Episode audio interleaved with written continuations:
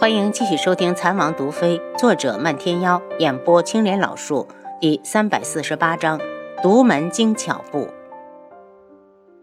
智王府，王爷，没想到那人的手艺如此好，竟能将尸体做的。七杀赞叹：如果他没这个本事，本王也不会铤而走险。阿楚在时，心心念念的就是不想让柯雪嫁入楚家。本王。终于替他完成了一桩心事。提到阿楚，他整个人都是被悲伤笼罩，孤独、寂寞、悲伤、痛苦这些负面的情绪在他心底轮番的闪过。阿楚，他握紧了拳头，很快就从他的指缝间蹦出了刺眼的红色。七杀冲过来，王爷，属下求求你，别再这么折磨自己了。若是王妃还在，她也不想看见你如此。你去把那个人带过来。轩辕志的眼神更加深暗，如同经年累月不见日光的深井，任你如何的窥视都看不见底。七杀叹了口气，快步出去。轩辕志摊开手掌，在鲜血淋漓的手掌心上，正躺着一块发亮的刀片，很薄很小，精致又锋利。自从回来后，每当他痛苦到难以忍受时，都会把它握在手里，用疼痛来提醒自己，他还有大仇未报。七杀回来时，带进了一个红唇齿白的少年。少年进来后，吸了吸鼻子：“你在屋里杀人了？好重的血腥味儿！”轩辕志没说话，拿出帕子，在书案后面将手上的血迹擦掉。怎么样？我的计划是不是成功了？那个楚修尘是不是已经臭名远扬了？少年一歹期一少年一脸期待，好像正等着被人表扬。成功了。轩辕志抬头，那你可以放我走了吗？我们可是说好了，只要我帮你了这次，你就放我走。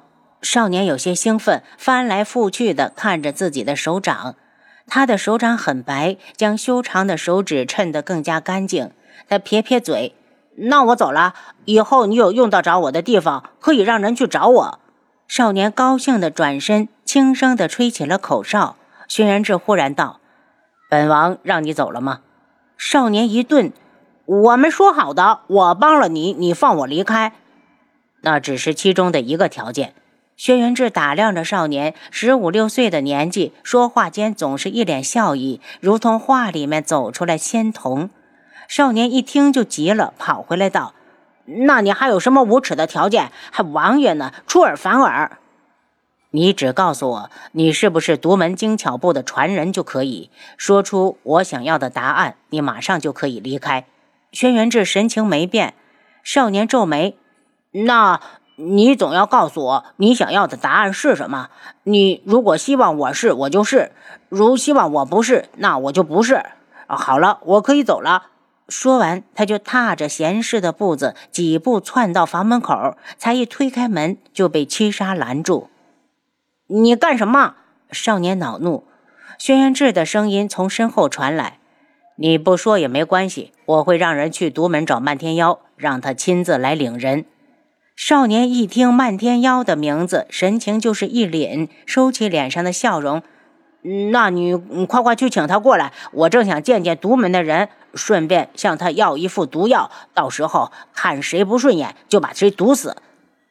据本王所知，精巧部最擅长的是易容之术，可你交给本王的已经超出了这个范围。那个女尸是用什么做的？轩辕质问。少年冷笑：“这是我的秘密，凭什么要告诉你？顶多你不让我走，我就不走。哦，反正有人管饭。”轩辕志脸色一僵，伸手让七杀把人带走。当太后看到清月递上来的联名状时，真的被吓了一大跳。长长的名单，密密麻麻的人名，怕是都能绕长乐宫一周了。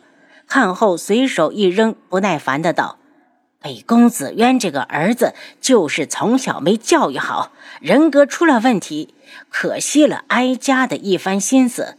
不过也好。”皇上现在龙体健康，也用不上九月国这个外力。你让人去左相府通知一声，就说婚事作罢。清月心头一松，欢快的道：“太后，奴婢马上就去办。”当柯雪听说婚事取消时，激动地抱住如月，就是一顿大哭。如月也哭了，她边哭边道：“这是好事，看来老天都在帮我们。”柯雪道：“如月，我觉得这事儿肯定是有人帮了我，我想找机会出宫去一趟智王府。”你是说皇叔帮了你？如月问。有这个可能。柯雪想去智王府也是有私心，他想问问皇叔有没有皇婶的消息。他不相信皇婶那么好的人会英年早逝。云木回到苍隼国，直接去了国师府上。见他回来，国师道：“二皇子匆匆来找老夫，可是有什么要事？”国师，我想打听一下，皇室里是不是只有宇文景睿能驱使苍鹰？他心里已经断定了，就是他。国师一惊，眼中现出一抹怀念。苍鹰谷已经很多年没人去过，怕是那里的苍鹰已经铺天盖地了。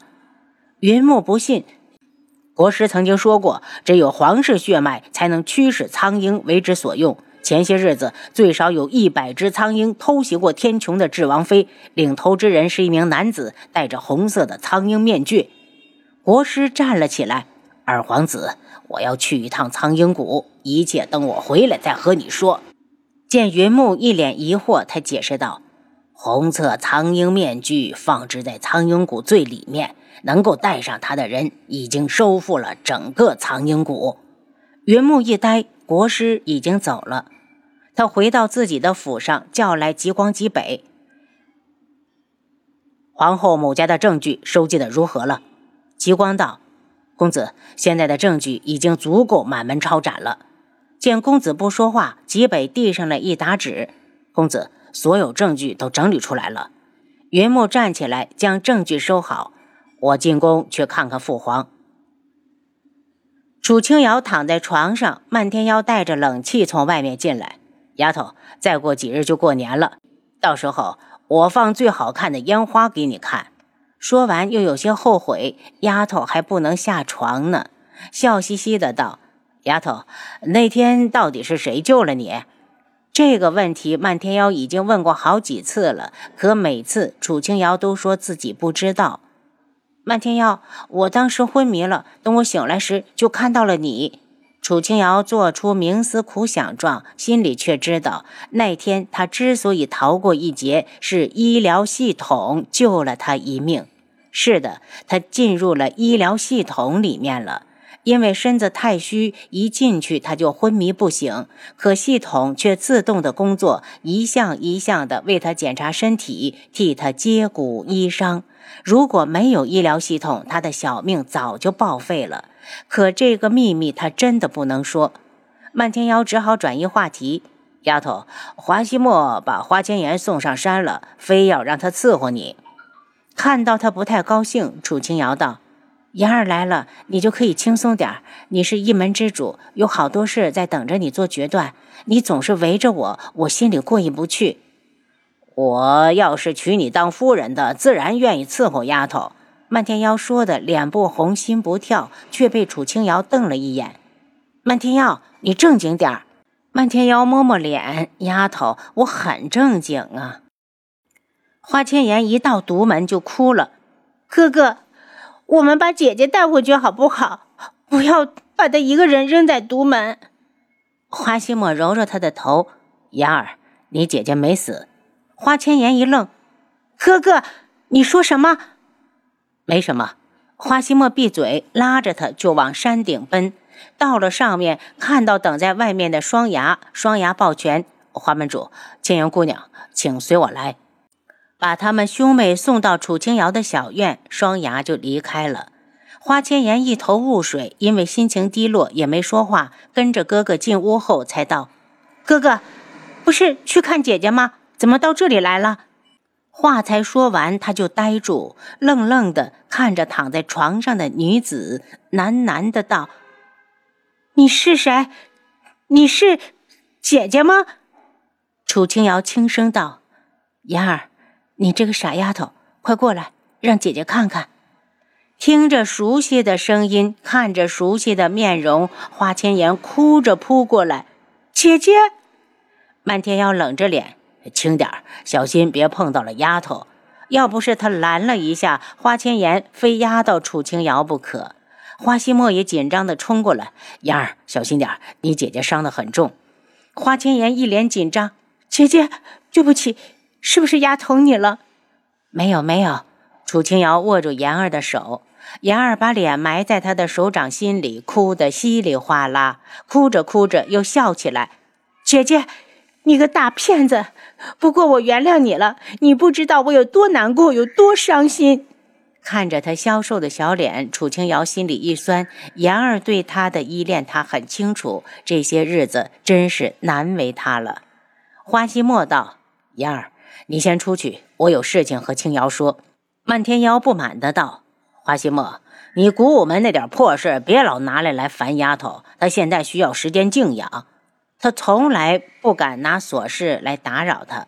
花希墨道：“只是一句话，我说完就走。”他知道楚青瑶的身体不好，可他真的没有办法。这个妹妹从小到大就没让他省心过。赶紧说！漫天妖不耐烦地挥手：“青瑶，前一段方典说要娶妍儿，被他拒绝了。”花希墨一脸纠结。你帮我问问，如果不行，把话说清楚。但如果他还想着东方顺，我绝不答应。您刚才收听的是《蚕王毒妃》，作者漫天妖，演播青莲老树。